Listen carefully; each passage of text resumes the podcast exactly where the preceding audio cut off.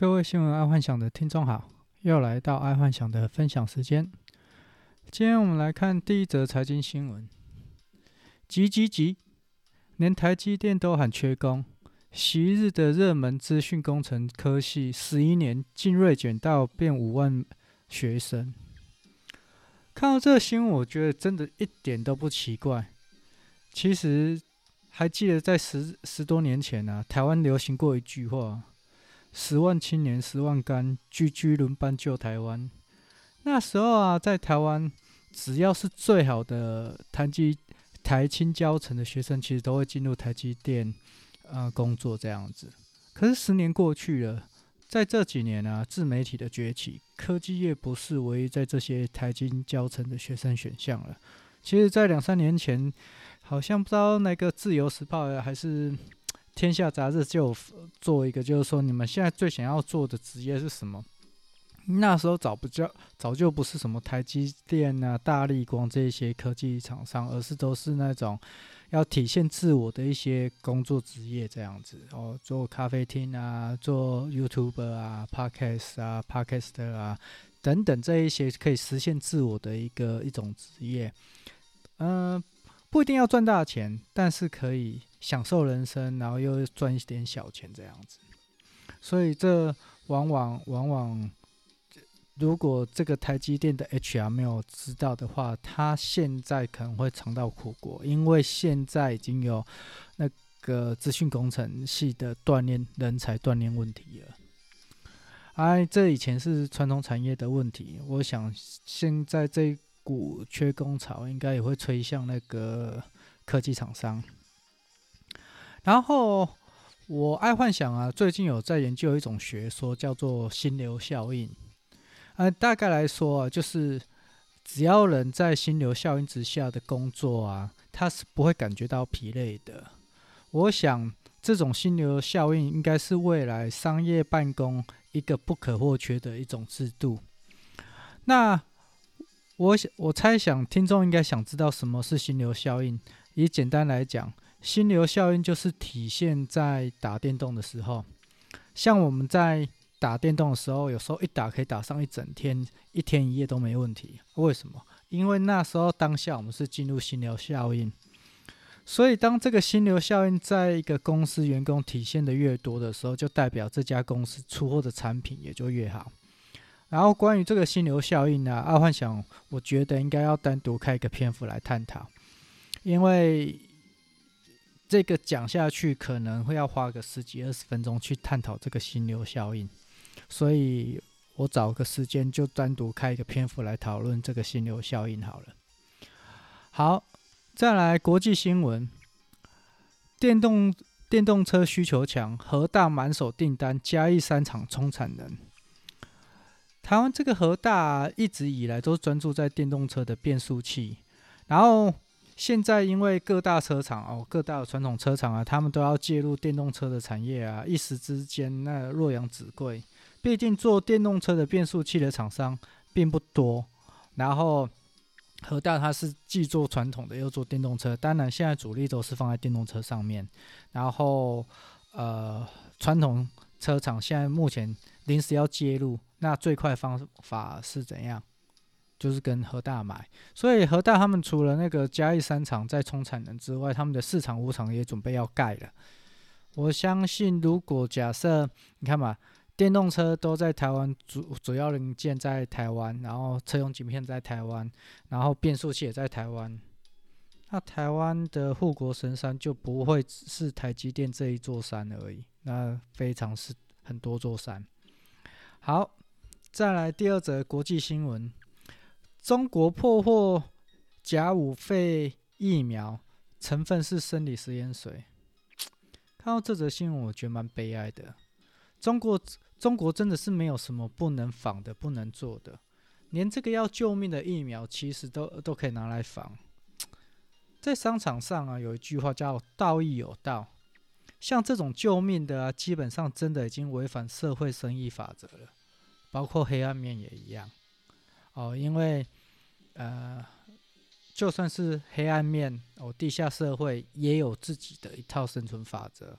啊，像这种假疫苗，真的是哈、哦，救人的，真的是不太适合做了。再怎么样，他已经违反了社会生意法则了。好，再来讲生活新闻。今天我看到一个一个这个标题，我觉得很好玩，然后跟大家听众分享一下，就是大家还记得以前的小时候的历史啊，战国七雄怎么背？然后其中有一个技法，三十年都忘不了。我我不知道大家在年轻的时候，就是背历史课的时候是硬背，还是呃靠模拟，还是靠呃联想？啊，我自己的当初的背诵方式就是老师叫我硬背，然后当当初的背诵方式就是秦齐楚燕韩赵魏哦，大概是这样，就是把战国七雄给硬背下来。然后，可是就其他网友就是说，可以他们是以亡国顺序背诵的，叫做韩赵魏楚燕齐秦。但其中有一个网友，我就觉得他蛮屌的，哎，但我就觉得奇怪，当初怎么没有老师或者是同学教我们用这一招？这个一说出来，肯定不用背就记得出来啊。他的他的排列方式是韩赵齐魏楚燕秦，然后如果用我们。台湾话讲就是韩赵齐魏楚燕秦哦，就超级好好好背的，这这个还蛮特别的啊！不知道各位听众以前他们在求学阶段啊，你们的呃读书是怎么读啊？我说实在话，我爱幻想是本身是真的超不爱读书的。然后今天跟一个 KPMG 的一个朋友啊，他是台中的一个。一个带头的人讲啊，他就说，我就问他说，诶，学霸，啊，你当初是怎么读书的？哦，因为他当初是是一路都是很读很厉害的学校出来的，然后现在是台中 KPMG 的那个带头者这样子，然后他就跟我讲说，没有，就就好像每个人兴趣不一样。如果你想要在那个时候取得到高分，你自然会想尽办法去拿到高分。就好像我现在爱幻想喜欢赚钱，喜欢找呃赚钱的模式一样啊，他你就会去找出胜利的模式，大概就是这样。所以根本没有所谓的呃会赚钱的模式，只不过单纯就是你有没有用心去找，或者是你有没有兴趣。然后爱幻想就是不爱读书，所以我就是不会去找出读书的方法或策略，哦，大概就是这样而已。好，再来健康新闻。台湾女高中生常点眼药水，然后有一个成分害眼压飙高，差点失明。这样，大部分市售的眼药水啊，如果它它就是散瞳剂嘛，啊，不然就是类固醇，就是大概是这两种。所以如果一眼睛酸呢、啊，你就把这个眼药水拿来点啊，可能有可能会让眼压飙高，然后长久点下来可能会造成眼睛失明这样。那假设啦，如果真的是真的觉得眼酸或眼压高，然后你们想要解决的话，我觉得。我、哦、爱幻想自己觉得，就是可以去买虾红素来吃，它是非常好的抗氧化剂，而且吃了绝对有感。你可能吃了第一天到不会超过三天呐，可能在第二天你就会有感了，就是说你的你会觉得你的眼睛舒服很多，就是不会那么酸，不会那么涩。但听众千万不要以为虾红素是虾子来的，它其实是来自藻类，所以说真的，它是一个非常好的抗氧化剂的那个保养品。哦，对身体来说，而它不只是可以保养眼睛啊，它可以保养的东西很多，因为它就是一个一个很好的抗氧化剂的产品，这样子。好，再来科技新闻，马斯克上了 Clubhouse 开讲，预测比特币将打入传统金融圈。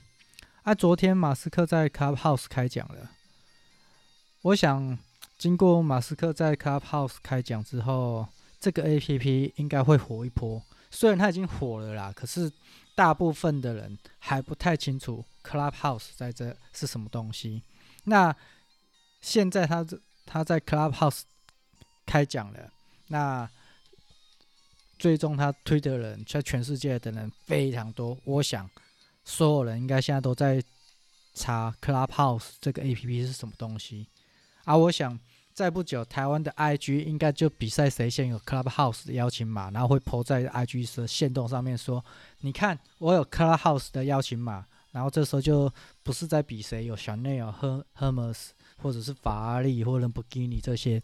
可能就比谁谁有 Clubhouse 的邀请码，因为现在现阶段拿到 Clubhouse 的邀请码是非常难的啊。当然过半年我不知道了，可是现阶段可以拿到 Clubhouse，然后 po 在 IG 限动的，或者是 po 在 FB 的，人家都会当做你是大神或是神人。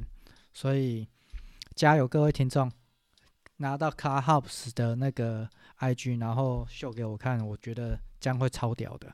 好。那今天就先分享到这了，哎，明天我们再继续喽。好，晚安。